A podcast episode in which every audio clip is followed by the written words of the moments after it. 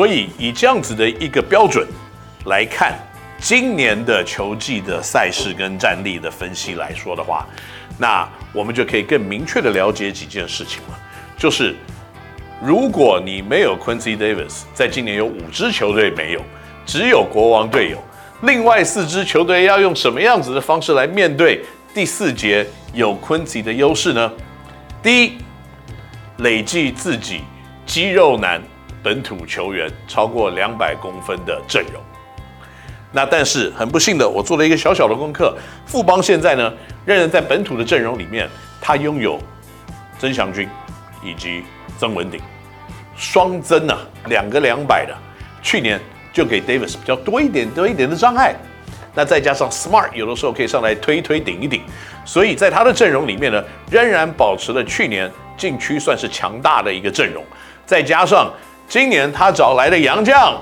两百三十公分的 Samuel Degora，嚯！如果我今天真的要用 Samuel Degora 在第四节的场上的话，国王队禁区用两个二零六跟二一二的球员都不一定可以跟他来抗衡，而且我可以想象到了，即使二一二跟二零六同时在场，一个一定得在外面，因为你两个都跑到禁禁区来攻击的话。那我我并不认为会造成 Deguara 太大的一个问题，他只要站在篮筐附近，他臂展又不没有很长了。不过以二三零的身高，臂展随便一加上去，也防守范围很大了。再加上 Deguara 的移动速度是 OK 的，所以整体来看呢，这个绝对会造成这个国王队跟富邦竞争的时候，他可能不会占到富邦太多的便宜，跟去年非常的类似，只要。国王队的本土在 Quincy 以外或他的洋将的阵容没有办法撼动富邦整体的本土的情况之下呢，我依然认为富邦在这个对战里面是会比较占优势的。那第二个球队呢，就看到新竹工程师队了。工程师在阵容里面三个两百公分，可能是所有球队里面呢这个本土禁区里面最高大的球队。那这三个两百公分的球员，去年在不在？他都在。有挡住 Davis 吗？很困难。那今年会不会改变？今年会改变的可能是状况更好的吴岱豪，以及身体加强的荣毅森，还有活动力更好的李佳瑞。不过，工程师的第一禁区的杨将，这个现在还没宣布。不过我现在跟大家讲，不爱，而且很高。所以也是借着这种单一洋将在禁区第四节的时候呢，可能可以配一个两百公分的本土或两个两百公分的本土，希望可以跟 Davis 来做抗衡的动作。那我认为这样子的一个对战是有可能，这个稍微平衡一下两队的差距。不过如果 Davis 优势不在的话呢，我相信国王今年的本土看起来阵容也是不错的。这两个球队碰面。我认为绝对是非常具有竞争性的一个结果，那就要看呢新组成的球队，我最了解新组成球队了，默契、配合、战力的不稳定性，都是比多年一起打球的这些球队来看是会有一些问题的。那这个也是国王队的今年我认为可能会比较大的一个隐忧，特别是到现在为止呢，国王队的主帅，主帅好像。不帅怎么办啊？就是他的总教练还仍然没有在球队里面执教，所以这些球员可能到目前为止要打什么策略，都是助理教练在执行，所以未来会怎么样不太确定。第三个球队去年碰到领航员吃亏最大的梦想家，梦想家在去年呢禁区里面王柏智矮中锋，谭杰龙算是高哦，去年还有谭杰龙哎。哦，对，我刚刚没有讲到谭杰龙，谭杰龙算是蛮高的，可谭杰龙今年走，所以他只剩下本土中锋，可能只有一个，嗯，李德威，保持去年的原位，但是李德威在这个竞争里面要挡住 Davis，我觉得困难度一直都是高的，不是说李德威不好，Davis。他的身体素质在三十八岁还是仍然非常的惊人，再加上二零六的身高，这个只是一个障眼法而已，因为他臂展太长了。我们刚刚说李德威的臂展是码头边的绳索，那可能呢，这个呃 Quincy Davis 的臂展是放风筝的天线了。这两个人的臂展都太长。不过在这里，今年李德威会加强吗？我当然认为他会。那这个就是我认为 Davis 的战力在三十八会面临三十九、四十，他的战力应该是这样子的曲线。那可是，一些本土的中锋呢，在二十八、三十、三十一、三十二，可能还有这样子的曲线。他们会不会有黄金交叉点？也许永远不会，但是还是有机会的。所以在这里呢，我认为梦想家的阵容，在今年碰到对方有 Quincy Davis 的情况之下，仍然会比较吃亏一点。但是他们进步的一个地方是什么呢？就是我认为去年最高的 Stephen Hicks 已经不复存在。今年呢，他们找来了新的中锋，是一个防守型两百一十二公分的中锋。那在这一块里面呢，可能在第四节禁区里面是可以来做竞争的。嗯。所以恭喜梦想家，终于呢找到了一个可能在禁区里面可以帮助他们的，不管是攻守两端的一个球员，而没有执意的继续回到以攻击为主、投外线切入，大家离开，然后攻击内线、攻击外线用切入的方式，这样子类型的一种方式，它变得更多元，它也变得更全面。但是变得多元跟全面，会不会比去年的威胁性更高？这个有待我们球季开始以后再慢慢的讨论。那接下来我讲的这个球队呢，可能是在 Davis 到了国王受伤最重的一个球队，那就是领航员。为什么最重呢？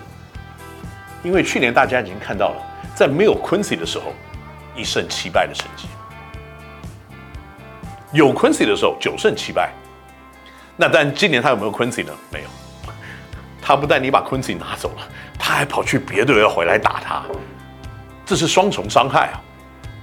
你没有他的时候，你已经知道你去年战绩不好了。现在对方还有他来打你，而且要打你六次，那我很难想象到一减在对方一加这样子的一个互相的冲击，领航员碰到他们一定会非常的辛苦。那领航员在今年走了谁呢？他走了孙思瑶，他走了。张根玉啊，可是他补进了一堆从璞园过来的球员啊，这个地方我就要有意见了。璞园的球员补过来，真的会帮助他们的战力提升这么的多吗？不尽然，不尽然。如果你认为璞园的球员过来，哇，我当然觉得卢俊祥非常好。可是卢俊祥在去年选秀以后，本来联盟的规则说你啊，你必须要这个做满两年的合约到期，你才能转队啊。突然又可以改变，又可以打了。不过这件事情我觉得是另外一回事。但是呢，卢俊祥可以取代 Davis 的空间吗？不行啊。有任何一个本土的球员在禁区里面可以取代 Davis 的空间吗？不行啊。这个是最大的问题。璞园现在在他的洋将名单里面呢，他有一个 Jordan Tober，大概在两百零三公分左右。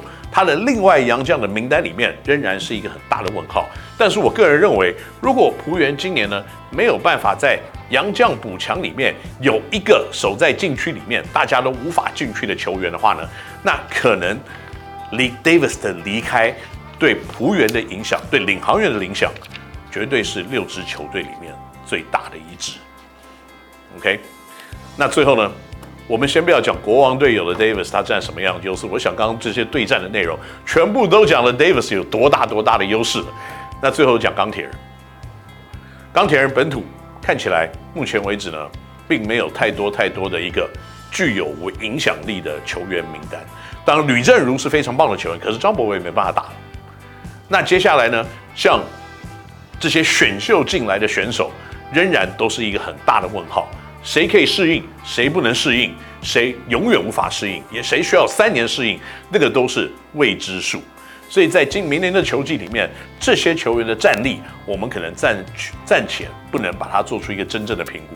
不过至少呢，在洋将的名单里面，他有一个 Keith Benson，Keith Benson 呢是一个臂展很长，老江湖型的球员，那在身体的对抗呢，他会不会每一次都完全出力，还是选择性出力？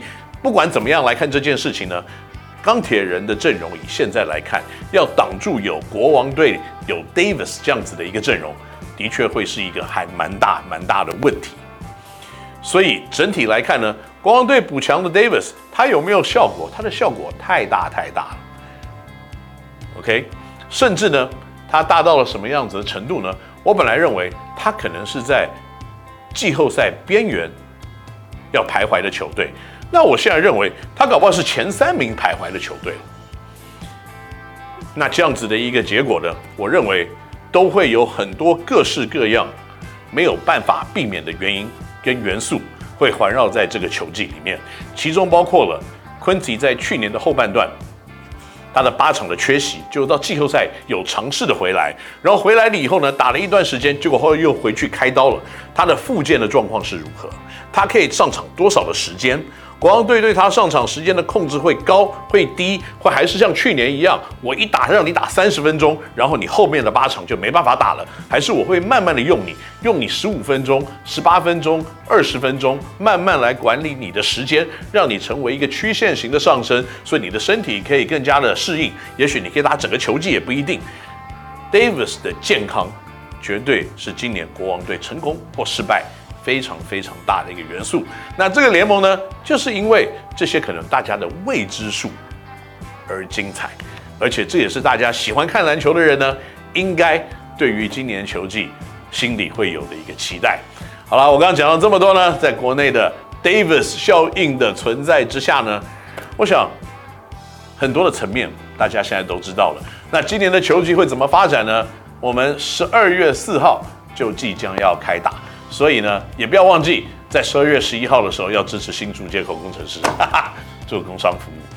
我们下次呢，跟你闹新说再见，我在空中相见，拜拜。